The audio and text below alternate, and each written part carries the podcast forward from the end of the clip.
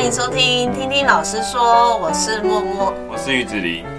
今天要先从一个突发状况讲起，就是在昨天上课的时候。哦，对，昨天早上的课，因为我们是数科课，所以都会到数科教室去上课。那上课的时候，老师们一定要记得，绝对要先点名，这个是非常非常重要的一件事情。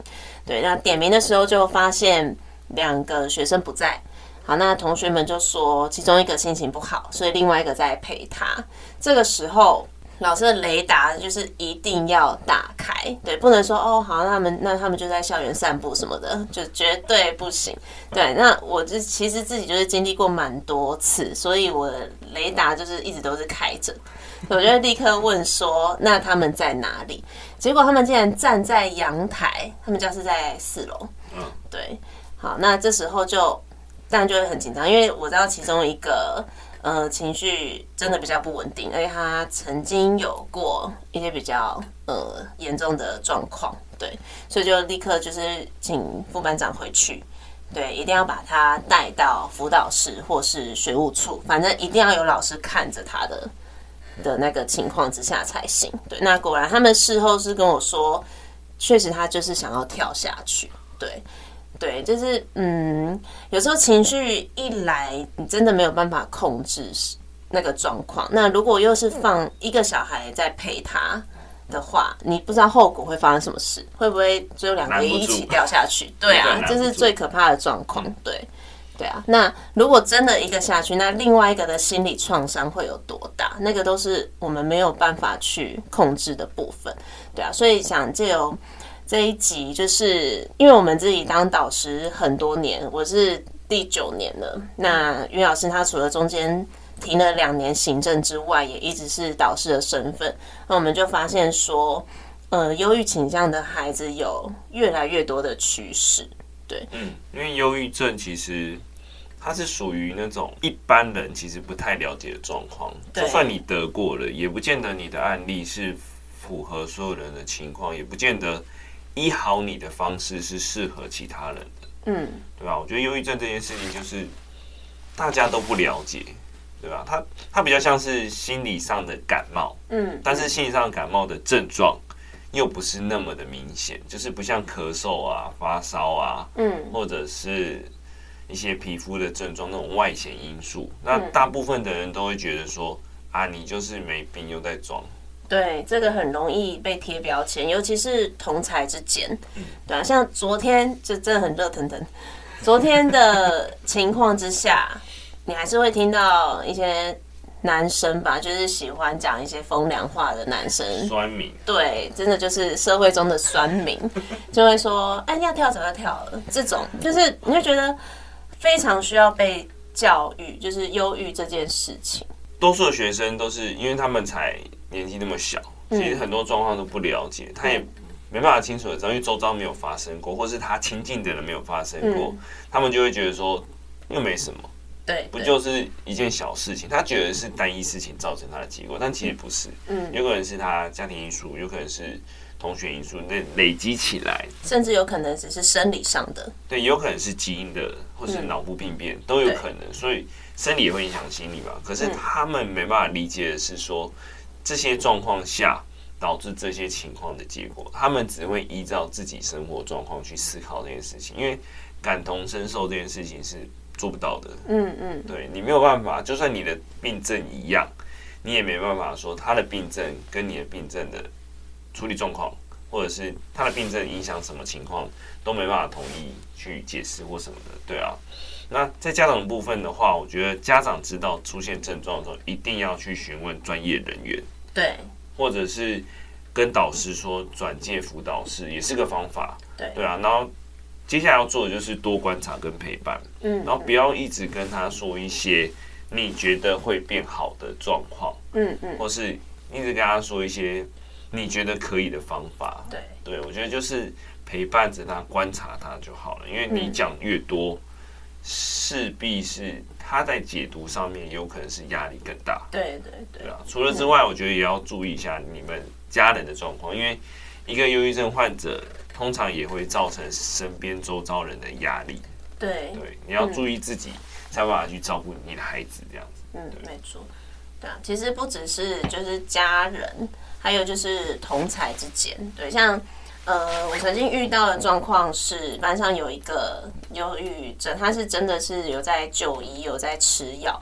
对，那其实班上只要有这样的状况，身为导师的压力都会还蛮大的，因为你没有办法一整天看着他，那你势必就是需要请一些他比较要好的朋友去做顾着他。对，怕他会自己躲到角落啊，或是跑到顶楼啊，或是躲在厕所之类的，所以一定都会安排他的好朋友，就是看着他，就偷偷的观察着。对，那也是我觉得也是做错一件事情了，就是没有去顾虑到说关照他那个学生也会被影响。对，这是那时候发生的状况，就是呃，忧郁症的那个孩子，他的病状越来越严严重。那陪伴他的那个孩子也开始有一些比较低落的情绪。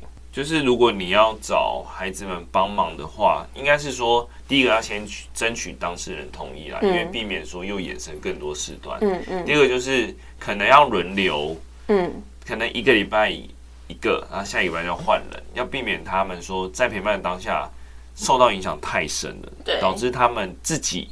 也会陷入忧郁的状况，对对啊，我觉得这件事也是要特别注意的啦，因为我们老师不可能陪伴所有时间，那孩子们同样的也是一样，没错。就算他们是同一堂课，其实他也可以有自己的时间去做自己的事情，对对，对他们也是需要分神的。如果一直专注在那个同学身上，可能他就会也走不出来吧。嗯嗯嗯，对他就会想各种方法，越想越压力，对，越想越深，这样子变成比较困难。对啊，嗯，那老师去转介辅导室之后，那时候的状况就是那个班级的孩子，我也会在同时联系家长跟辅导室之间，然后甚至跟班上的孩子也会做沟通，因为他的状况不是哦，特特别还去找了影片来给他们看，就是找了几部跟忧郁症有关的影片，去告知他们有这个方面的资讯，然后大家应该要怎么去看待这件事情，嗯嗯，对啊，避免。我觉得通常都是不懂的情况下导致更多的误会，更多的压力去给所谓的患者。对，因为他他会在意其他眼光嘛，他可能你的无形的一句话也会造成他的损伤。可能你觉得没有什么事情，就是屁话聊天也会造成伤害。嗯，真的。对，我觉得很多人都不知道这件事情。嗯嗯。所以所以那时候有特别做一下忧郁症的宣导，让他们可以更理解他这样子。嗯。但也不会说要他们一定要就是给他特别待遇啦，就是能观察就观察，嗯嗯，因为比较希望是这个班级的孩子是有温度的，你不能说就像你刚刚讲的，要跳早就跳，真的酸民班级。甚至我还遇到一个状况，就是不是我的班级，应该算是任课班级，但是事情发生当下，我是后续听到的，嗯，就是他好像就是特别把他好朋友叫上去，然后就站在阳台边，就说他要跳了。就那孩子还刺激他，说要跳跳啊你！我真的觉得傻眼。那个万一跳下去，真的是报告写不完。那那最最后嘞？最后好像好在就是有其他的老师上去这样子，就还是有解决这件事情。这真的蛮可怕的。真的后后续还蛮好笑，那个要跳的那种又要找另外一种要打他这样子。然后我们就特别把它隔开来。我觉得这件事，我觉得那个同学也是不懂，但是不知道该怎么处理，因为通常他会想说，我跟你那么好啊，我就可以讲我想讲的，嗯，可是他没有发现他是特殊情况，因为他们真的年纪还没到，涉世未深，嗯，对，很多状况不是他们可以想象跟理解的，对。啊，你让我想到就是也是同一个学生，呃，那个那个真的是。应该是我教学生涯里面 有点太深刻的一个极度的负担。对对对，因为他发生过太多的事情。对，那其中有一个是大家都下班了，有一天是大家都下班了，然后他是搭校车，但是他没有回家。对，那你真的没有办法知道，你这真的这真的没有办法知道，因为你会觉得大家就是回家了，然后。哦，对，这里讲到老师导师的难处，对啊，我怎么知道你上车了没？对啊，然后我这我也已经回到家了哎，对，然后那个时候我没有没有，那太远了，我跑回来要半小时。那时候是，但真的也是还好，现在网络比较发达吧，是我们班的其他同学发现他的线洞在学校的顶楼，对，他发限动，然后背景是学校的顶楼，这样，他们就赶快打电话给我，问我还在不在学校，因为同学们也都回家了，对啊，哇，我真的快吓死，还好那时候主任还在，学务主任还在。对啊，然后他每次赶快一群人跑跑上去找他，对对对，而且那时候是加上那时候新大楼在盖，上面是有封条，他是他是把它剪掉，他自己剪掉，对，他把封条剪掉进进去这样子，对啊，然后然后这个学生还发生就是午休不见，对我们真的是。你又不敢惊动大家，因为怕说，哎、欸，其实他可能只是肚子痛什么的，对，就有可能会造成同学有更大的。对，我们也是先几个，我先找几几个，然后先到处去找，翻遍校园这样子，对啊。你让我想到一次，也是，嗯嗯，他也是在他打他会打工，然后大概十点多下班嘛，嗯、就是饮料店的，嗯嗯，然后十点多下班之后，突然发一个行动。就是也是疑似要自残的情况，oh, 嗯，然后那时候我已经要睡了，同学就打给我，就想说哦，好了，我就先赶快联络他的家人，然后奶奶的状况，然后再联络看同学。那同学就真的很好，因为他们有一些也是打工仔，刚好下班，嗯，就到处去找他。我觉得那一波也是搞到蛮多人的，就是大家其实会压力都会蛮大的，真的。对，你那个当下会。不知道该怎么办呢？嗯、我到底要不要出门？那、嗯、出门之后要往哪边找？对啊，你要去哪边找？那你有联络到他奶奶吗？有联络他奶奶，但他没有回家。没有，那时候没回家。那真的不知道去哪里找哎、欸。就是请他刚好有个同学跟他一起上班，但是不是同一天上班，嗯、就是请他去找他下班可能去的地点这样子。嗯嗯。然后出动了大概三四个，然后隔天那些人都，包含我也超累的。哦。真的找到他已经十一点快十二点。他在哪里？好像在某个地方。喝的喝酒嘛，还是什么的，oh, 反正就很恐怖这样子。那整个压力就是压力真的很大。你等，你要不要管？阿威不管呢，就不能不管。对啊，那一次在厕所找到他，刚刚讲的那个学生，对。然后因为就是翻篇了嘛，然后午休嘛，那应该就是大家都在都在午休，就是全校都在午休，就只有一间厕所是关着的，然后教也都没有回应，然后然后学生又不敢。就是从底下偷看，反正就只好我偷看，那我就真的吓到，对，因为他就是对倒在倒在一个角落嘛，这样，对啊，真的。然后这个时候看到的学生也是事后都是在辅导，都在辅导，但这时候又发现一个问题，哎，谁来辅导老师？谁来辅导我？我就打电话给我大学就是大学同学，他是念那个心理辅导的。对，就打给他，我说：“哎、欸，你可以义务帮我咨商一下。”我觉得这里讲到一点，就是如果你要做忧郁症的辅导，他应该有一个机制，就是他周遭人也要接受智商。对啊，对啊，这真的要，因为也要关照到周围的人的情绪。对，他就是一个疗程吗？嗯、应该也有机制要做这件事情。嗯，包含了之前都会说，呃，如果遇到。呃，有同学跳楼的案例，嗯，那他会做团体的对对对。班级辅导这样子，这件事其实也是后续要做的，包含了其实很严重的状况下，我觉得辅导室可能他们人真的很不够，也需要帮忙协助教导孩子们应该要怎么去帮助他，或是甚至什么都不做，看着就好，去理解。我觉得最重要是看着就好了，你多做多说就是多错，对，因为你没办法知道他怎么解读你的话。嗯嗯嗯，对，尤其是在很犹豫的状况下，可能你的无心的为了他好的话，也是对他一种伤害。没错，我们没办法判断这件事情，我们不是专业的。嗯嗯嗯，其实智商这件事真的是很深，真的很深呢。对啊。我现在会一直回想到那件事情。天哪！而且你是第一现场，我光是听就觉得很恐怖。对，然后我那天其实，在校园你又不行，因为你你是老师，你首先你还要安抚班上的人。对，我自己是盯到下班，哦然后在车上就没办法啊。保护吗？对，我在车上就先崩溃，我才打电话给我那个同学。对，而且你可能后续还要嗯，而且崩溃的点会是觉得说。不可控。为什么我我没有办法？我好像没办法为他做任何事情，即便我前面已经陪伴他这么长的时间，这件事情还是发生。对，但那时候我同学他他只跟我讲一句话说，说这不是你可以控制的。对对，就其实就是需要有人来提点你这一句话，不然也会很容易陷入一个自我责备的一个回圈，低气压。对对对对啊！对啊，刚刚讲到一个重点，就是、嗯、他们忧郁症也不是他们可以控制的。对对对，嗯，对，就是之前听演讲的时候，有一个医生，他是兽医啦，嗯、他在确诊之后，好像受到病毒影响大脑这样子，他就说那个忧郁状况就是隔壁人跟你说你会变好那种，根本就是屁话。嗯，真的。他就直接讲说，其实根本没办法控制，就连他是一个一极度有目标的人，然后也是比较。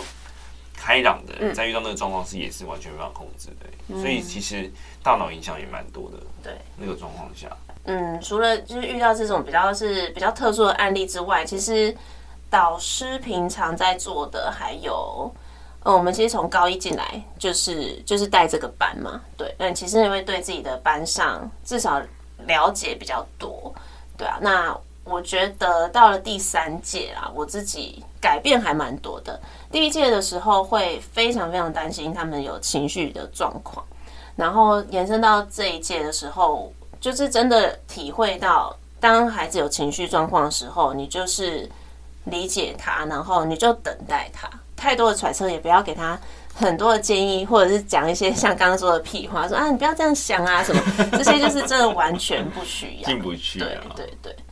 他只会觉得我做不到，那我又压力更大。对对对，就啊，老师这样一直为我想，但是我都做不到，这样就更 更惨，就会更严重。对啊，你可以讲一下那个啊，哪一个？你毕业生写的那个？哦，我毕业生写的。他们最近就是准备要毕业了。那我们在毕业前，其实都会很喜欢在考卷上面出一些 出一些他们的毕业感言，因为可能高中生也比较不善于表达吧。但是用文字，他们倒是蛮愿意写的。对，其实我就有看到一个，他是写说他在高二的时候，就是情绪就是因为考试压力，那加上我们班又算是升学班，对，大家的竞争还蛮强的。对啊，那他就有要去辅导室，想要去寻求帮助。那因为他们通常去去咨商都一定会用到课堂的时间，就必须得报备导师这样。对，他是写说他在他在要来跟我报备的时候，他其实有压力，因为他很怕老师跟同学会觉得他是不是怎么了，就是帮他贴上了一个标签。对，但他写说，呃，我当时就就是问他说，哎，那你还好吗？然后我就什么都没有讲了。对，原来我的什么都没有讲，对他来讲是一个很重要的一个对的一个部分，因为他会觉得说，诶，老师是理解他的，对，我是理解他的情绪，然后让他去去做他需要的事情，跟停下来。其实甚至到最后关头，我们班要考试前，其实低气压很重，对，那也有很长就会。就会压力大到哭啊，等等。对，真的是每天在接收他们 负面情绪。对，但我这一届的做法，我就会说，那你就休息，就是我允许你们一周可以请假一天，你就是在家调整好你的情绪，因为你唯有让自己的生理跟心理达到平衡，才有办法读书啊。嗯，对啊，你一直强强迫自己来上学，那你就是一个无限低落的回圈。那真的不用谈未来了，也不用 读书了，对，对啊，你可能就就一直在那个很低落的情况下。身心健康真的超重要的，尤其是对考生来说。嗯嗯嗯，这也是我有一次在研习的时候听到的。哦，有对，那时候是研习吗？我记得是研研习，他是说就是允许你的孩子，不管是自己学生还是孩子，就是呃，可能。一周内，他可以因为情绪的关系而休息一天，这其实非常的重要，对啊。我觉得对考生来说很重要，国三或高三，对对，对，对，他们觉得很重要的考试，其实从我们现在的角度来看，对，对啊，根根本没有到，对啊，他有没有办法？他没有办法过这一关，就是因为你要考得好，其实就是跟你现场状况有关，就跟比赛的选手一样啊。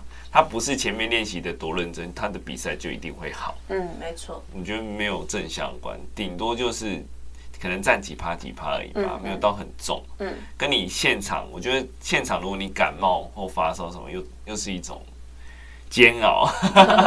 对，我觉得要在考前要告诉他们，一定要把自己的身体健康弄好。没错。对，我有跟他们说，其实就是一定要睡饱。对，比起你熬夜读完它还要重要，因为你状况都不好了，你怎么可能在考试当下想到你原本念的那些是不可能的。没错没错。再来就是他有没有办法把这件事情当做人生的一个很小的点？嗯，对，但是他们应该没办法，应该没办法。我们自己回顾自己的过去也是没办法，很不放过自己。我自己啦，你可能蛮放过自己。我就觉得进哦，我那时候好像都嗯，模拟考好都没有在看成绩，我就想说赶快把它检讨就过了，我没有花太多情绪。那你非常乐观呢？我高中还蛮不放过自己，因为我确定我前面考的都不好啊，因为我前面两年都没在读书，我就确定我第三年的一开始一定是因为很烂的，但是我就是把它检讨完之后，我就没有再看分数了。我我印象中我都没有。我到现在都记不起来我模拟考考几分，谁会记？没有，我我记得那时候考试的时候都没有在看模拟考的分数，就赶快把它检讨过后，反正我只看最后一个成绩。哦，嗯，但就是有些孩子他们就会非常在乎，对，一次模拟考就哭一次，对，真的真的。我现在最怕就是五月十八号 放榜，对，成绩出来。我觉得那时候可能辅导老师要介入一下。辅导老师要做的事好多，还有升学，对啊，真的，真的 还有申诉。辅导老师应该是，我觉得是因为没有绩效，就是学校看不出来你辅导老师做了哪些成功的案例，或是他们成绩怎样怎样，我觉得都没有。它不是一个数据化的东西，嗯嗯，所以它比较不被受重视。但是其实学生的身心状况才是，我觉得才是最重要的。他可以活得下去，活得好。活得健康才是比较重要的。对啊，先健康才有未来。但是学校不会想那么多。短视近利。学务处也是啊，学务处你抓几个抽烟的，然后抽烟率降低，那些学校其实也不管。嗯，不管啊，这太没有学校没有给他们足够的资源去做这件事情。嗯，你看现在的辅导室的老师比学生，哈。超累，一比一千，好累，差不多一比一千，差不多。而且你看到他，我觉得他们真的很强哎，他们要一个可能光是他手边的案例，一个学校忧郁的学生，我觉得应该十几、二十几，嗯，甚至应该有二十吧，我觉得有。如果那平均一个班一个的话，那可能就是一比十左右了。对啊，一比十，你要消化十个人的情绪耶，哦。你看你那时候的状况，再想想他们。对啊，我其实真的非常非常的佩服佩服辅导室的所有老师跟主任们。对对啊，我觉得光是一个哦，那个晚上打来就暴毙了，对，真的很恐怖。嗯，对啊，所以我觉得平时平时做一些嗯情绪上的那个教育也是蛮重要的。对，像我这一届真的蛮特别的，就是几乎都女生啊。男生只有五个，真的，我不想带女生班。对，那女生班就会比较敏感吧，情绪比较多。对，那他们也不见得会敢来跟老师分享，对啊。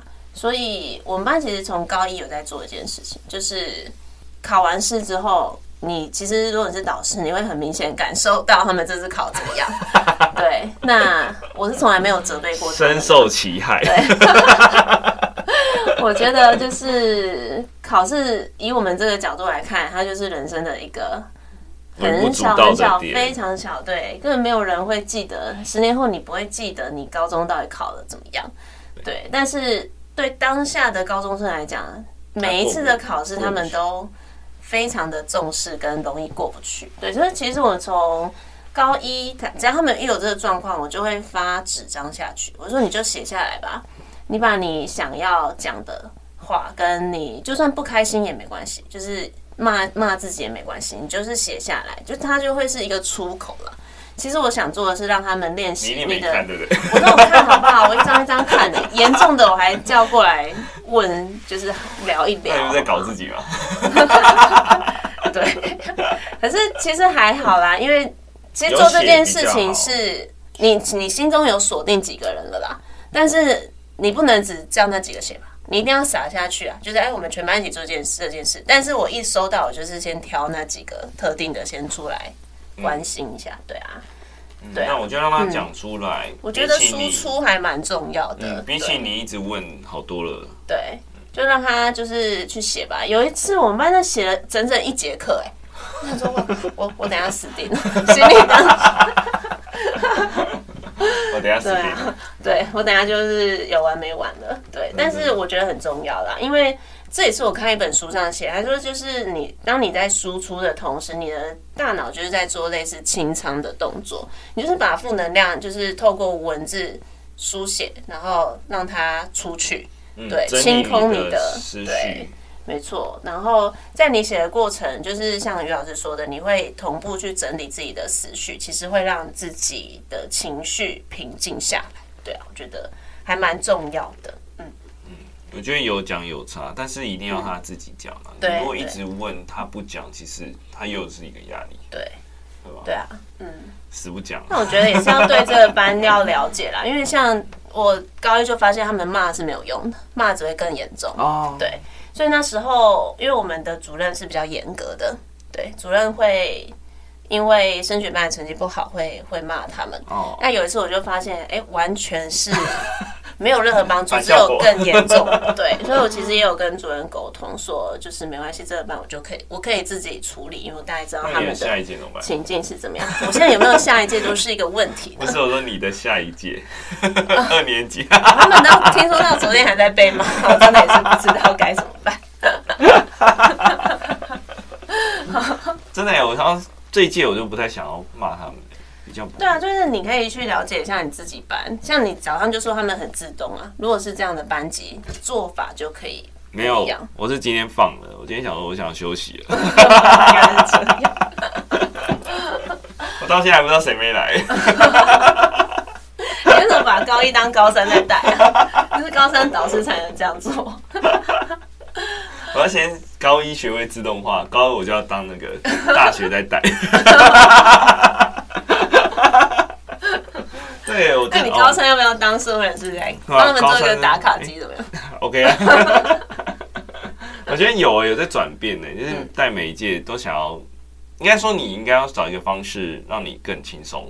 对，对你毕竟你已经在进步，你用用原本用劳力的方式去换取这个班级，我觉得已经不可行了。你要进步，嗯，但通常身边的同事就会觉得你在混这样。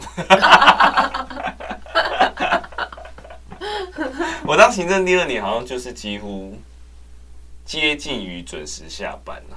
那你很厉害。我就是要找到一个很轻松的方式。那我真的先要向你请益一下。结果好像大家，我觉得我应该蛮会的。大家大家都觉得你们在做事。可是他们好像都见不得人准时下班这件事情。对，我现在你要够做自己，你要有被讨厌的勇气。哦，对了，嗯，那倒是还好。对。我上学期追求极度准时下班，这学期追求晚点上班。毕竟班离近的好处嘛。真的耶，真好。好，好啦，其实今天的主要分享就到这边，就是。主要我们想讲的是，忧郁症它就像是生病一样，你知道你流鼻涕了，你头痛，你会去看医生。那你心里不舒服的时候，也非常需要寻求专业的协助，不管是学生、家长，或者是你身边的朋友们。对，就是我们都要有这样子的一个概念。那最重要其实是陪伴、理解跟等待，不要妄自的揣测，也不要贴标签，才是对他们最好的一个方式。好，那我们今天的分享就到这边。如果你们也想要跟我们聊聊的话，可以点击节目资讯栏里面有我们的 IG 还有 FB。另外，如果你喜欢我们的节目，也别忘了给我们五星好好评，然后可以分享给你的亲朋好友哦。那我们就下次见，拜拜。拜拜。